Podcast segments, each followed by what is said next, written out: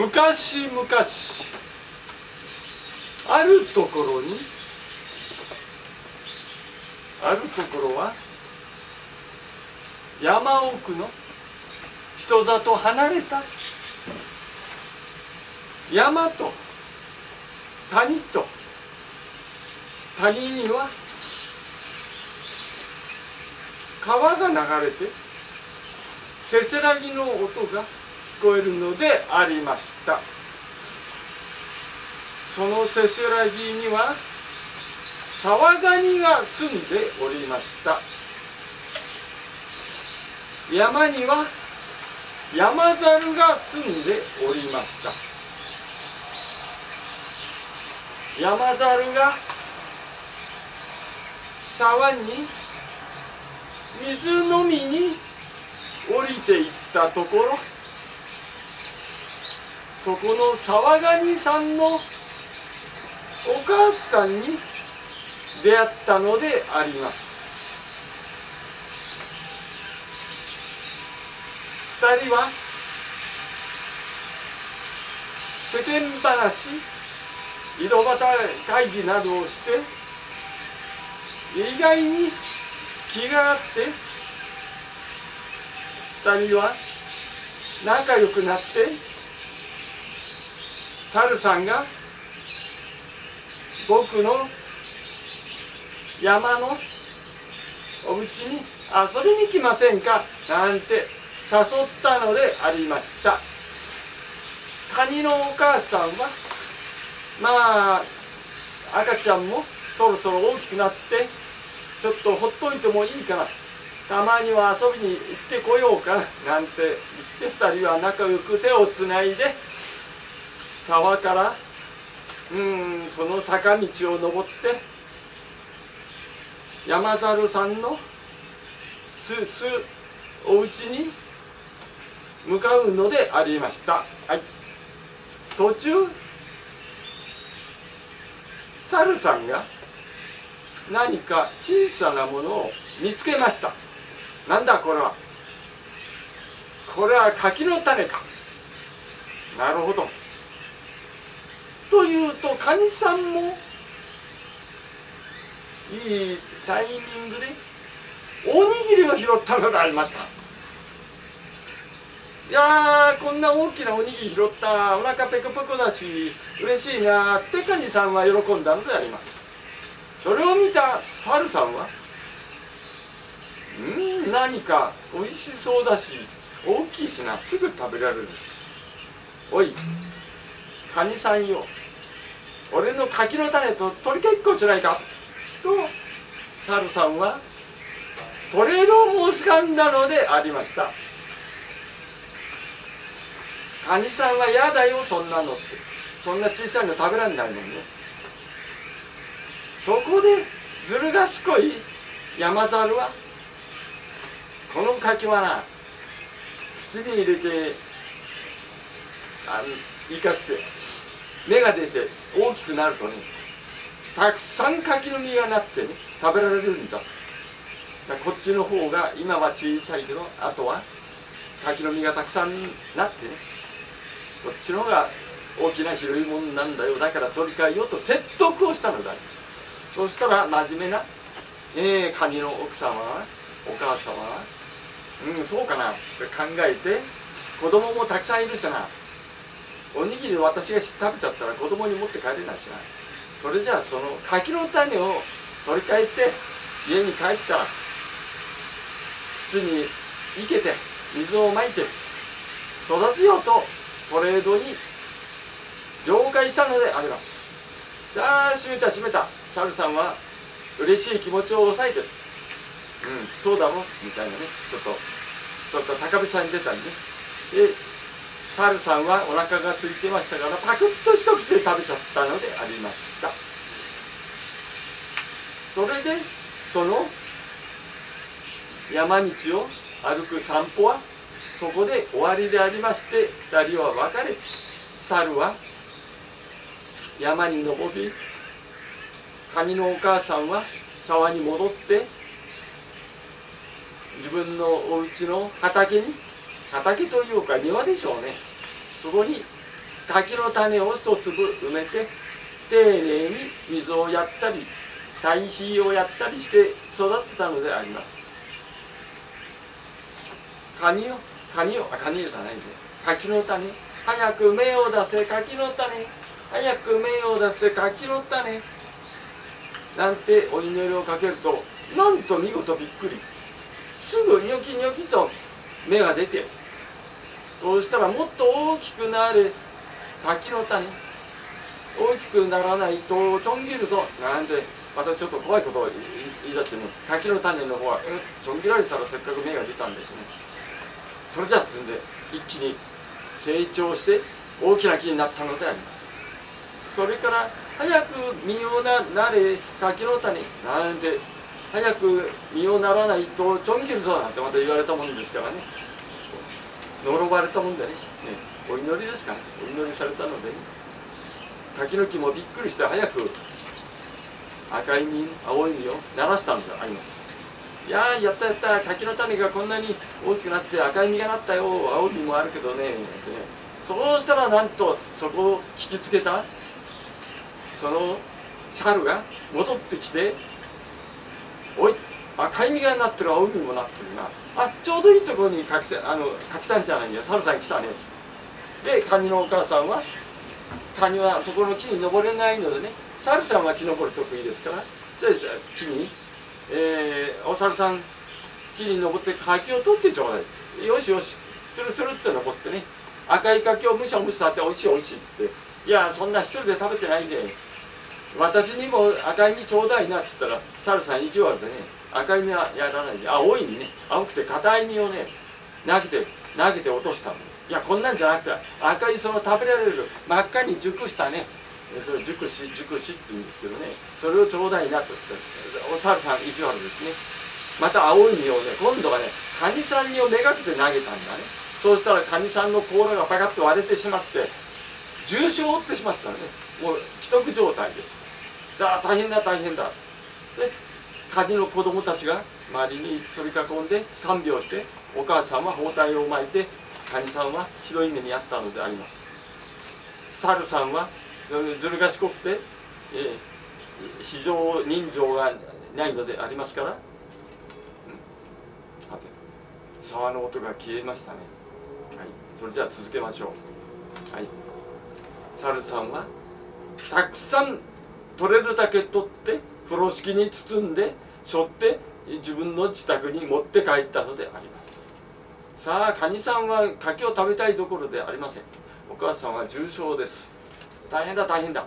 で子供たち。お母さんウェインウェインお母さんがもう死にそうだよ。怪我したよ。大変だよ。そこに通りかかったのがうんあれですね、えー、あれですよ。大黒様ではなくて、ね、蜂が来たのだ蜂がね。八さんがどうしたの？私これこうい忘れましたねこれをね。効果音。沢の音が消えたので効果音を使いましょう。蜂が来たので、まあ、蜂の音。どうしたんですか？これこれこうでこうで猿さんにいじめられてこんなことになったんです。悪いやつだな山猿は。懲らしめてやろうじゃないか。そうしたら次はそこに牛のうんちさんが来たんであります。来たのかそこに道端に落ちてたのかね。まあ偶然の一致でしょう。そうしたらそのうんちさんもどうしたの？どうしたの？彼からしかしかカクカクです。山猿は悪いやつだね。とこれは復讐してやろう。とっちめてやろう。成敗してやろう。はいそこに今度は栗さんが来たんで栗さんね山栗ね。栗イガイガの栗です。栗が来てろくでなしの猿め懲らしめてあげよ。うみんな一気投合したのです。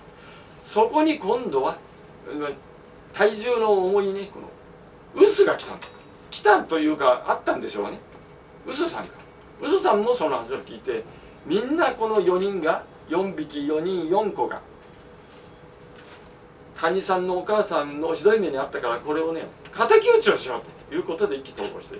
さあそこで、えー、皆さん大事な話をする時はみんなで話し合いなさい。ここで聖徳太子の第17条の憲法の第最後の17条ですね。それそれにのっとって皆さんで話し合いをしていい知恵を出して。あとあとはもう一つね、えー、聖徳太子の憲法の真ん中にね完全懲悪があるんですね。完全懲悪ですね、まあそれと憲法17最後。大事なことを決めるときは話し合いなさい、まあ、聖徳太子の憲法にのっとってのっとってか偶然偶然の一致でしょうこれも。そういう DNA があるんですね。虫や獣に牛や馬の馬じゃないよ牛のうんちにまでその DNA があるわけですね。聖徳太子の憲法のね道徳憲法がね。はいそれでみんなでみんなで話し合ったそうしたらそこで今度は役割分担ですね。これも全く日本の考え縄文時代から続く考え方です。みんなが得意なことを担当するわけですね。役割分担。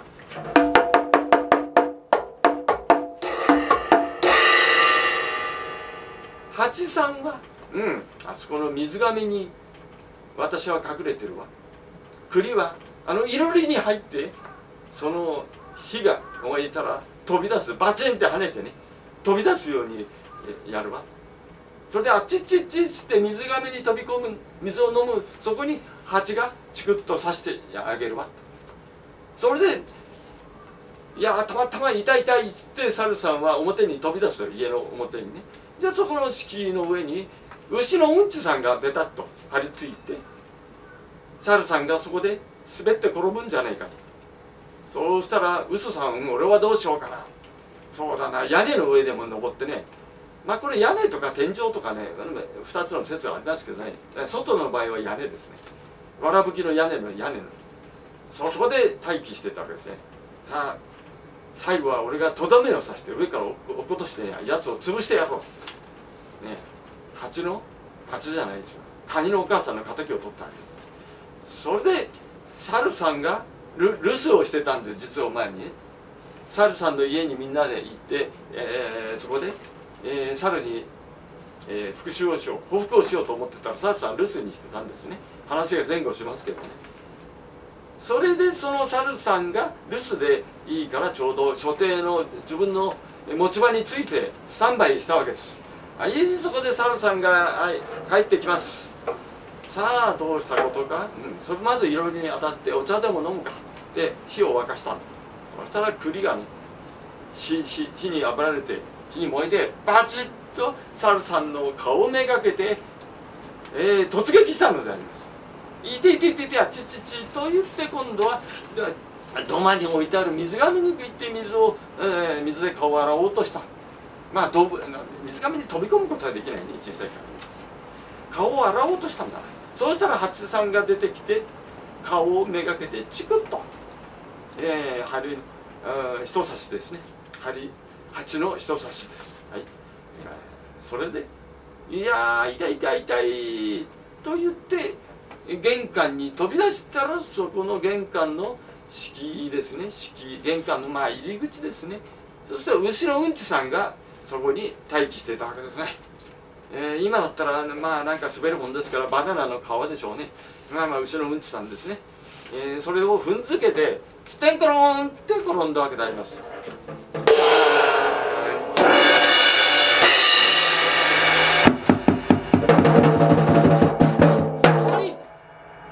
で待機してた臼さんがドカーンとマウント背中からマウント取ったわけであります。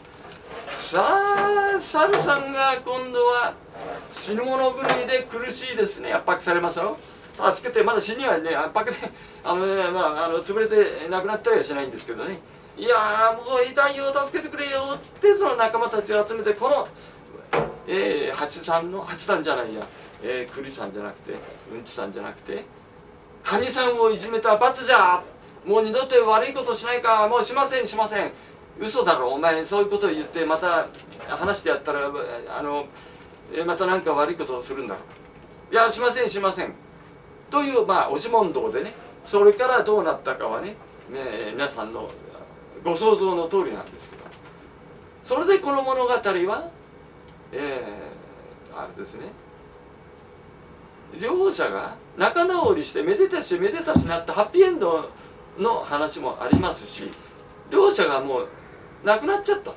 カニさんは青い青いリンゴリンゴじゃありませんね。青い柿を投げられて死んでしまった。それで報復にあった猿さんも臼さんに上から乗っかられて圧迫されて死んでしまった。両方死んでしまったという話もあるんです。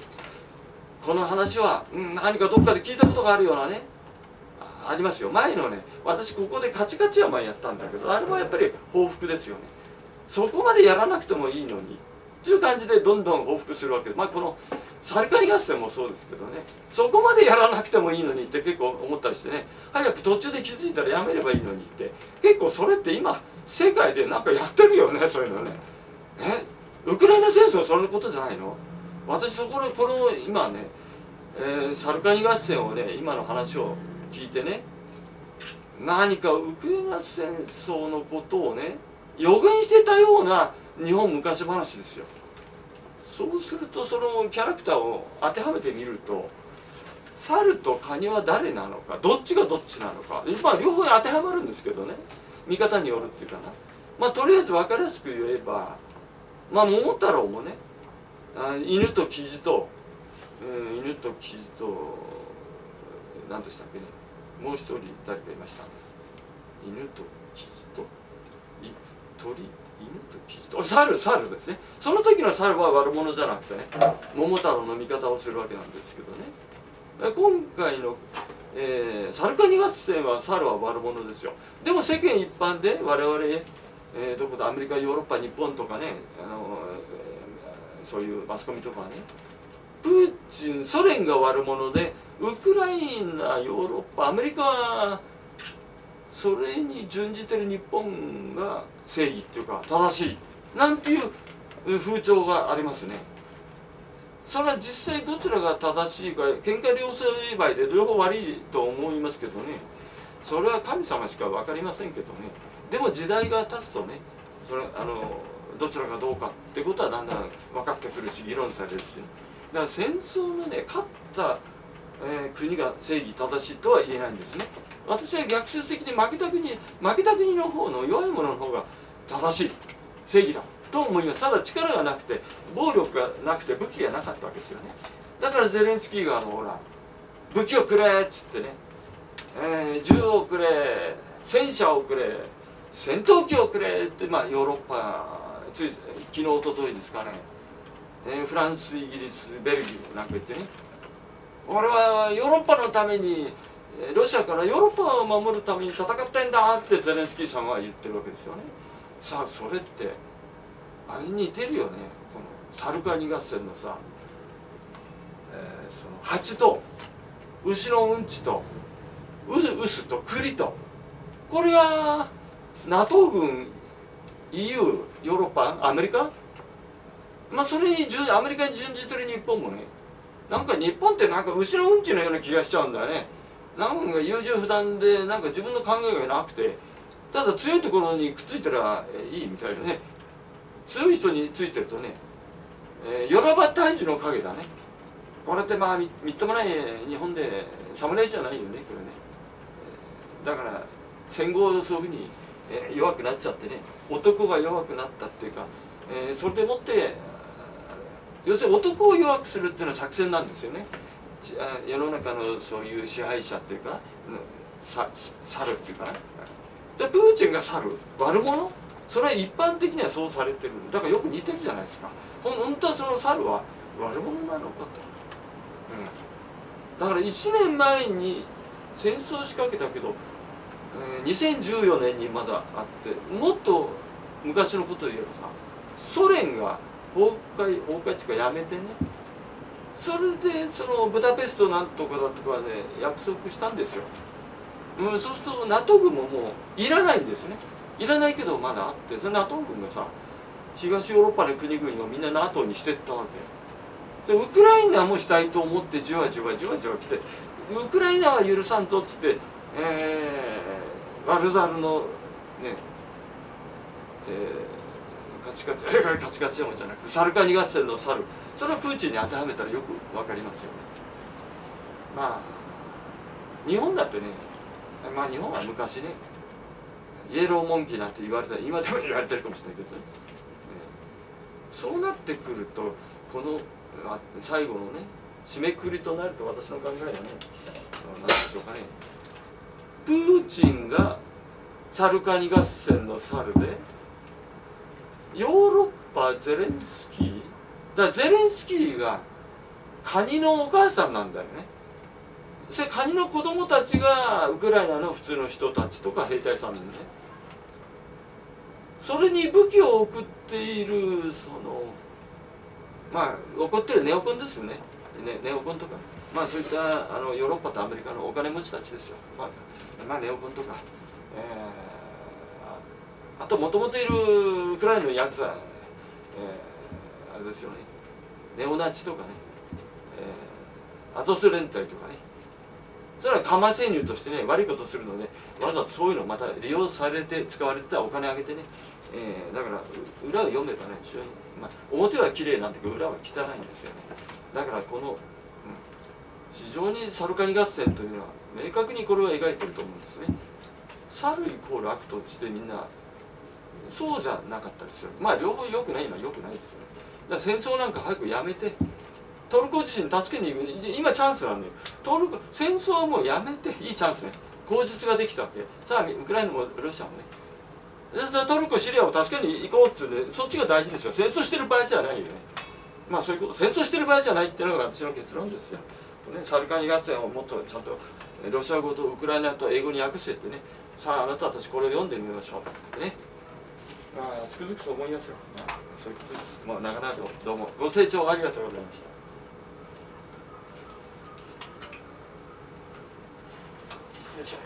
いや抜け出す抜け出すこの兜この兜はねもうパパって即興で作ったんですよ。30分間ぐらいでねこの兜ヘルメットねどうですかね。見えないちょっと高いかな。戦国武将みたいですけどどうですかね。戦国武将に見えませんかこれね。あのポーテントールのようでね。うんここれ猿の耳猿の耳ね。上がカニさんの足ですよね。